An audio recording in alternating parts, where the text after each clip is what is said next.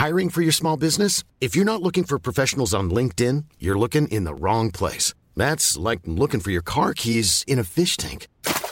LinkedIn helps you hire professionals you can't find anywhere else, even those who aren't actively searching for a new job but might be open to the perfect role. In a given month, over 70% of LinkedIn users don't even visit other leading job sites. So start looking in the right place. With LinkedIn, you can hire professionals like a professional. Post your free job on linkedin.com slash people today. Hier ist das Grün und Saftig Morning Briefing zur Porsche European Open. Präsentiert von Tag Heuer Connected. Guten Morgen, Servus und Moin, vor allen Dingen aber willkommen zum Finale am Montag bei den Porsche European Open. Hinak Baumgarten ist hier, unser Experte. Mit mir im Studio ist Sven Hanft. Moin, Hinak.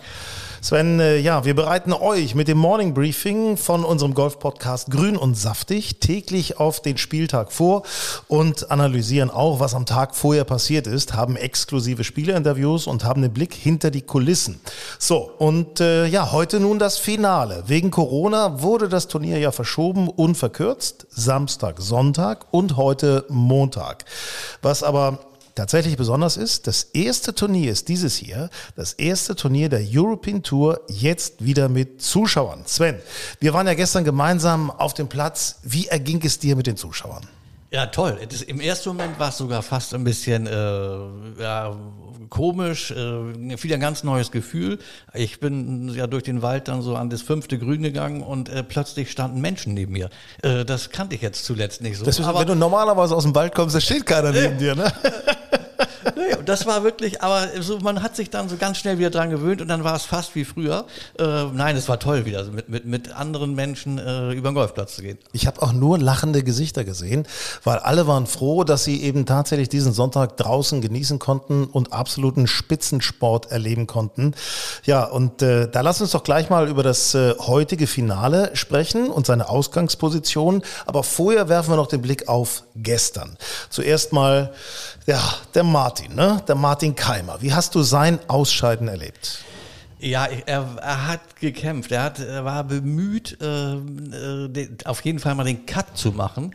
Aber ich hatte so ein bisschen das Gefühl, äh, dass er sich von den äh, schlechten äh, sechs Löchern vom ersten Tag nach der Gewitterunterbrechung, dass er sich von diesem Rückschlag also auch gestern noch nicht erholt hatte. Ja, also ich war, ich, ich habe ihn auch erlebt, also er hat ja mit Ernster und mit äh, Stanson zusammengespielt, die haben alle irgendwie nicht gut gescored. Und äh, was mir aufgefallen ist, tatsächlich, äh, sein letzter Abschlag, das war äh, auf der 9, die hatten auf der, auf der 10 angefangen damals oder gestern auf der 10 angefangen, Stanson, Ernster, Keimer auf der 9 Paar 5 und Martin pullt als einziger in den linken Fairway-Bunker. Also ganz leichter Pull. Der Ball liegt total blöd vor der Kante. Er kann nur seitlich raus, aber von da greift er nicht an. Ich meine, er lag schon fünf unter, also er hätte zumindest nochmal das Birdie versuchen müssen, weil die Cutlinie sah schon so ein bisschen in der Richtung an. Nee, er macht den Layup. Also das fand ich, das Ja. fand ich fast schon ein bisschen. Ja, das war, da war schon viel Resignation im Spiel. Mhm. Fragen wir doch mal selber, was sagt Martin selber zu seinem Ausscheiden? Ich habe wirklich versucht, den ganzen Tag irgendwie meinen Score zusammenzuhalten, mir Chancen zu erarbeiten. Es war sehr schwer. Generell das Setup auf dem Golfplatz heute war sehr schwer mit den Fadenpositionen, auch viele Abschläge hinten gewesen. Von daher konnte man sich relativ wenig Chancen erarbeiten. Und ja, an den neuen, ja, ich habe viele Schläge in den Nacken bekommen und am Ende dann den vollen Knockout. Ähm, ja, ist sehr hart. Ähm, die letzten Wochen, Monate, die Reise geht so ein bisschen weiter, aber muss halt dranbleiben. Ja, drücken wir die Daumen für eine gute Reise auch Richtung US Open. Vielleicht kann er da denn endlich mal wieder so einen richtigen Durchbruch landen. Äh, Sven, welche Deutschen sind dir sonst aufgefallen? Ja, ich fand natürlich ähm, sehr überzeugend und sehr solide ähm, war Marcel Schneider. Ähm, Bernd Ritthammer hat gekämpft, äh, macht den Cut, äh, finde ich auch sehr gut für ihn, auch für den weiteren Verlauf der Saison und für die Tourkarte. Ähm, ja, und dann ähm, haben wir noch deinen äh, Pro-Am-Partner Sebastian Heisele. Ja. Äh, Mhm. Der hat gestern wirklich eine sehr überzeugende Leistung abgeliefert. Ja, ich hatte das große Vergnügen, mit Sebastian Heisel am Mittwoch beim Pro-Am zu spielen. Äh, Der hatte am Samstag plus drei gespielt. Gestern aber ging es dann ab tatsächlich minus zwei. Das freut mich wirklich sehr für Sebastian.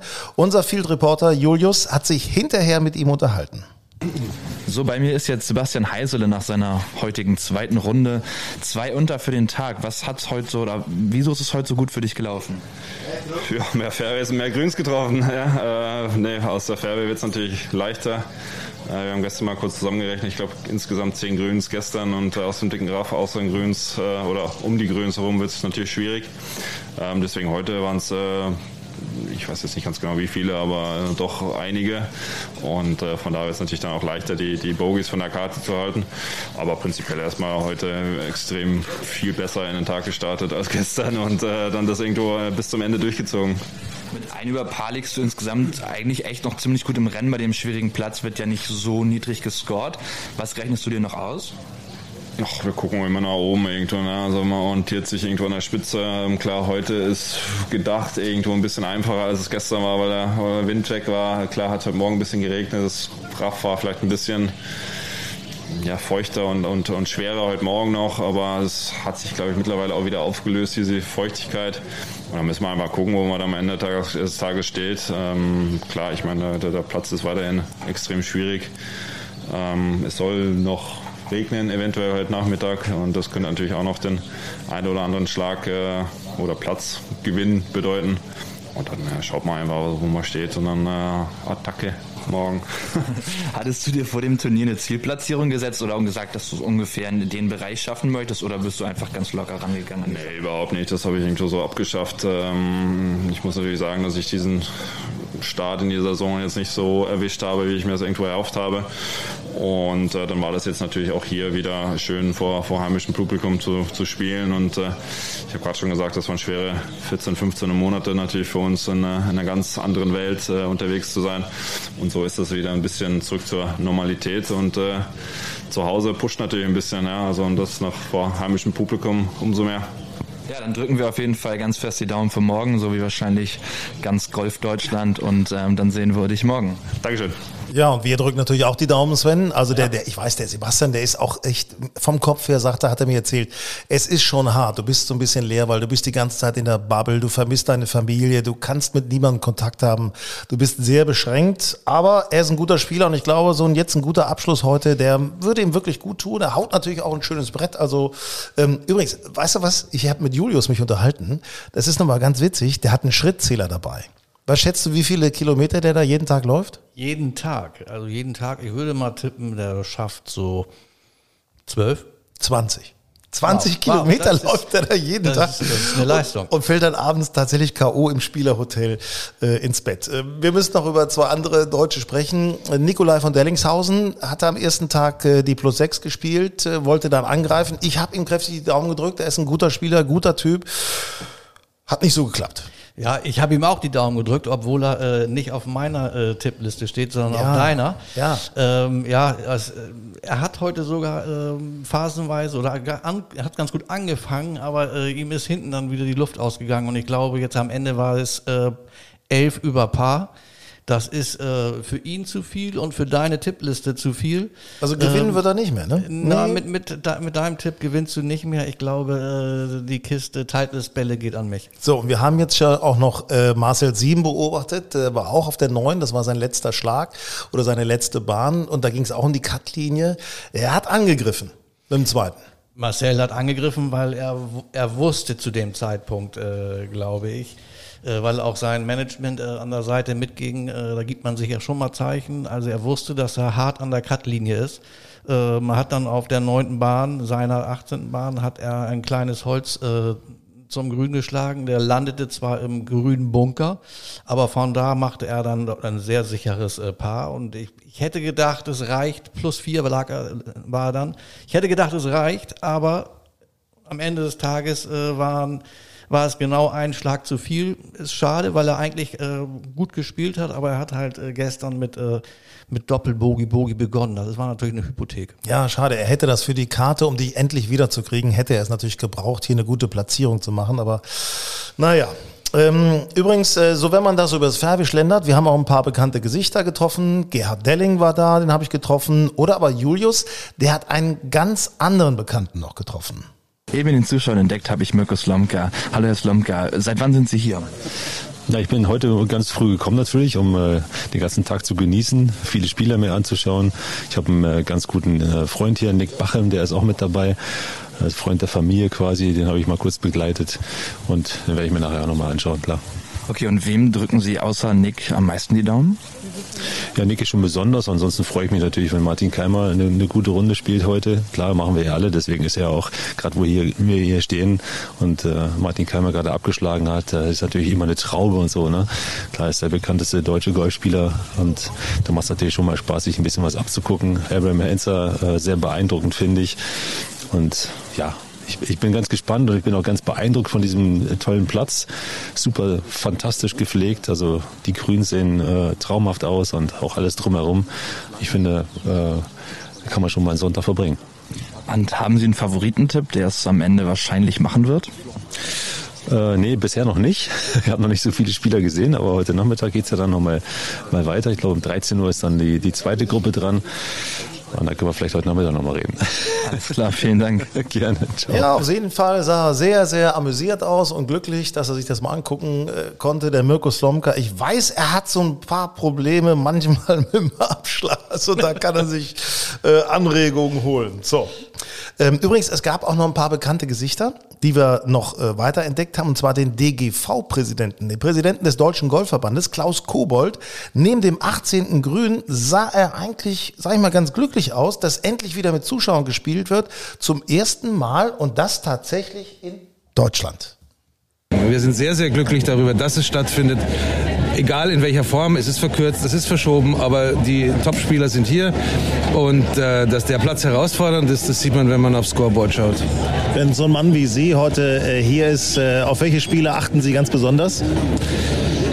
Ich will mal in Anführungszeichen von hinten her anfangen, ähm, auf unsere Amateure wie die sich schlagen und das tun sie sehr, sehr gut. Äh, und natürlich unsere deutschen Spieler und den ein oder anderen äh, prominenten europäischen Spieler, den man kennt. Ähm, es ist schon, schon faszinierend gewesen zu sehen, wie ähm, gestern äh, unsere deutschen Spieler abgeschnitten haben, obwohl der Platz ja ein, ein, wirkliches Monster ist, wie Alice Cooper das damals bezeichnet hat. Er ist nicht kein Green Eagle, sondern er ist ein Green Monster. Würden Sie sich wünschen, dass noch mehr talentierte Amateure, wir haben ja sehr viele davon, auch den Sprung auf die großen Touren schaffen? Das wünsche ich mir selbstverständlich. Für die Spieler selbst schon mal, aber auch für den Deutschen Golfverband. Weil äh, ich weiß noch gut, bevor ich angetreten bin und in der Zeit, als ich da äh, als Präsident angetreten bin, da hieß es ja immer, ja, wo sind unsere Erfolge? Wo sind unsere Spieler? Wir haben einen Martin Keimer. Selbstverständlich haben wir einen Bernhard Langer. Aber wo sind die anderen? Ne? Und jetzt, Maxi Kiefer hat ja zum Beispiel auch gezeigt, was er zu leisten imstande ist. Zweimal Zweiter geworden, ganz, ganz, ganz knapp.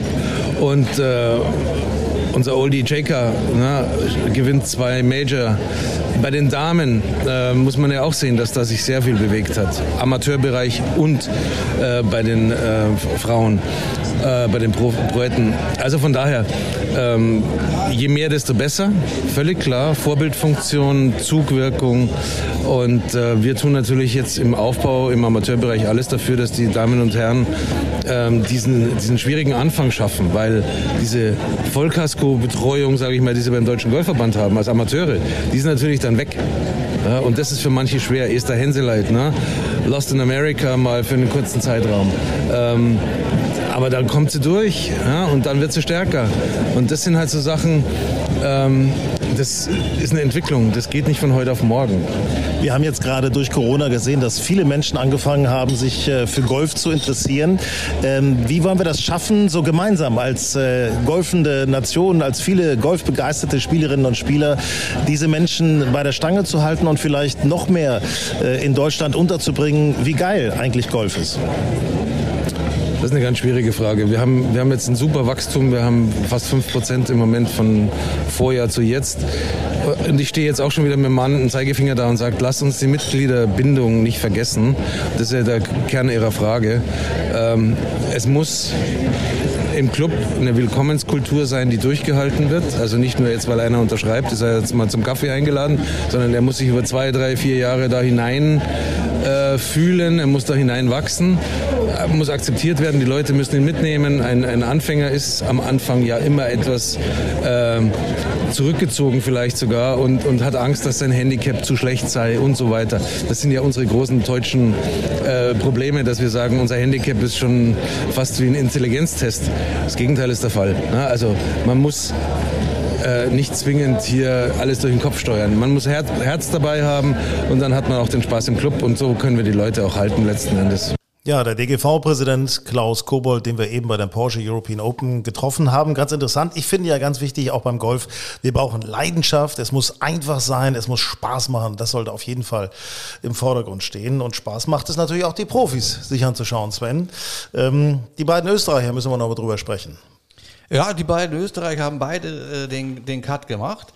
Ähm, und ich, für die beiden ist es auch, äh, ist, ist Green Eagle natürlich eine super Vorbereitung auf die US Open, ähm, weil genau so ein, ein schwerer Platz mit äh, festen, dichten Raff, Semi-Raff, das wird wird die eine Tory Pines ähm, erwarten.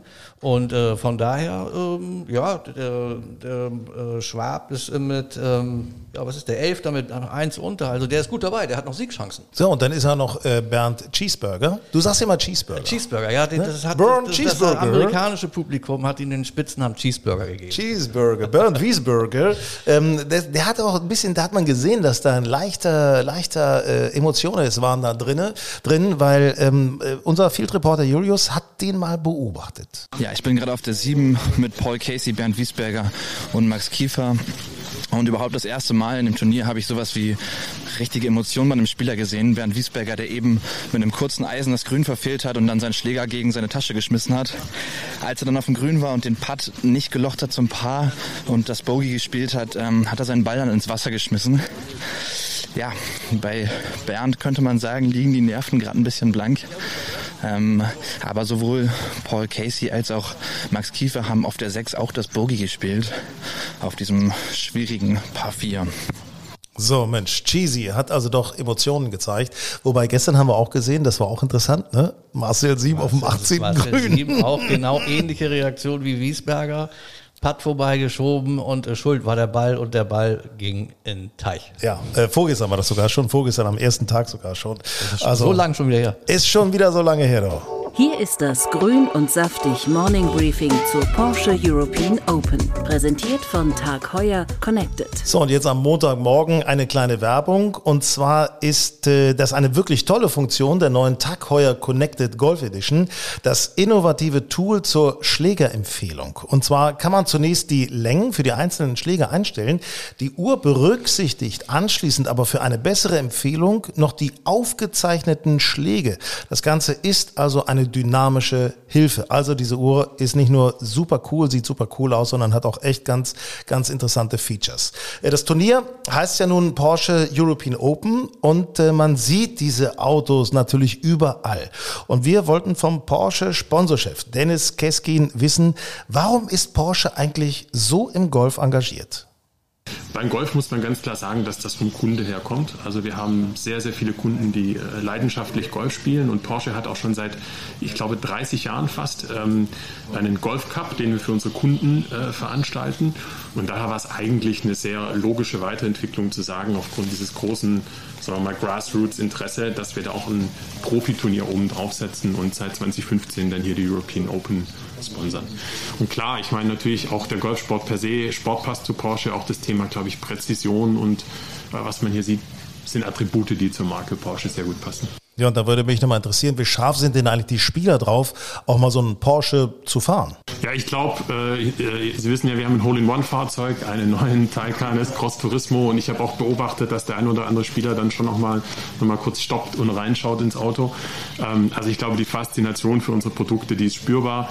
Wir haben einigen Spielern ja auch die Möglichkeit gegeben, den neuen Taycan mal Probe zu fahren. Der Abram Answer hat es gemacht äh, der, und auch da kriegt man sehr äh, positives Feedback, was uns äh, natürlich freut zum Produkt. Und das neue Produkt ist ja der Taycan. Wie begeistert sind denn PS- und Soundliebhaber von einem E-Porsche? Als der Taycan auf den Markt kam, haben wir uns auch in der Firma selber ganz viel die Frage gestellt, was zeichnet einen Porsche eigentlich aus? Was macht einen Porsche besonders? Und dass das Thema Motorsound da kommt, ist völlig klar und das ist auch für viele unserer Kunden eine sehr wichtige emotionale Komponente. Aber ich glaube, man kann es jetzt nicht nur auf das Thema Motorsound äh, verkürzen. Da gibt es Kunden werden Ihnen auch andere Sachen sagen, je nach Ihrem Profil. Da gibt es Design, da gibt es äh, vielleicht auch einfach das Gefühl der Beschleunigung, was besonders ist.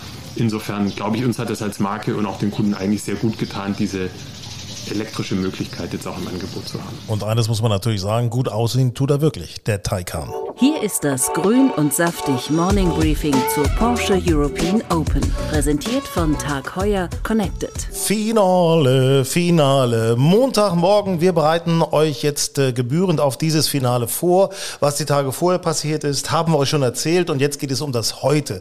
Was wird heute passieren? Sven Hanft, Mensch, lass uns mal gucken. Wetteraussichten, reden wir mal drüber. Das sieht so, naja, würde ich mal sagen, aus, ne? Ja, also du, du hast ja schon mal geguckt vorhin. Es sieht ja wohl so aus, dass wir äh, also auf jeden Fall die Runde äh, durchkriegen. Dass da, also das Wetter wird nicht so große Kapriolen spielen. Ja, ähm, es wird äh, ein sehr umkämpfter Tag, weil so wie wir das Leaderboard im Moment haben, äh, mit 18 Spielern unter Paar und keiner ist wirklich weit weg. Also vorne unsere beiden Führenden, Matthew Southgate und äh, Maverick Antcliffe, Beide fünf unter. Beide haben aber noch nie ein European Tour Turnier gewonnen. Also das ist für sie mm, keine leichte Situation heute. Allerdings dadurch, dass wir nur drei Runden haben und es kommt keine vierte Runde mehr oben drauf, ist das natürlich für die beiden eine echte Chance, den ersten Tourtitel zu gewinnen. Dann haben wir, glaube ich, dann geht's runter. Ich würde sogar sagen, unser Titelverteidiger äh, Paul Casey, der äh, gestern eine echte Kampfrunde gespielt hat und sich von plus drei auf Paar verbessert hat. Ich würde sagen, sagen, wenn Paul Casey heute einen ganz guten Start hinlegt, äh, dann hat er durchaus noch die Chance, seinen Titel zu verteidigen. Ich finde das ganz interessant. Paul Casey, wir haben Eric Misko auch getroffen gestern am Fair. Wir haben lange mit ihm äh, gesprochen, geredet. Der bereitet sich auch auf die US Open vor, ist mit Paul natürlich hier. Und er hat, äh, bevor Paul überhaupt gestartet ist, hat er gesagt, ah, pass mal auf, der wird heute drei, vier unter Paar spielen. Und dann ist er wieder vorne dran. Und was macht er? Der spielt drei unter Paar. Also ja. das ist, der hat so eine ganz spezielle Einstellung, finde ja, ich, der Paul Casey. Ja, aber das, ihre hat noch was dazu gesagt.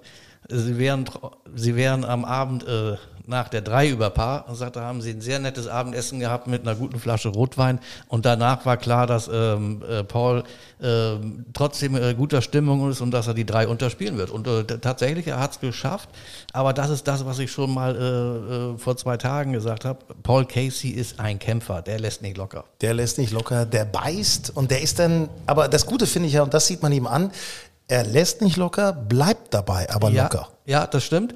Ja, er äh, verkrampft das, das stimmt. Das, das ist bei Paul Casey jetzt so in den letzten Jahren gekommen.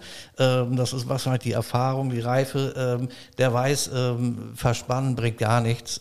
Also locker bleiben, kämpfen. Wir müssen über den besten Deutschen im Feld noch sprechen, Marcel Schneider. Äh, minus eins liegt er momentan. Äh, er sagt, das Publikum macht schon was aus.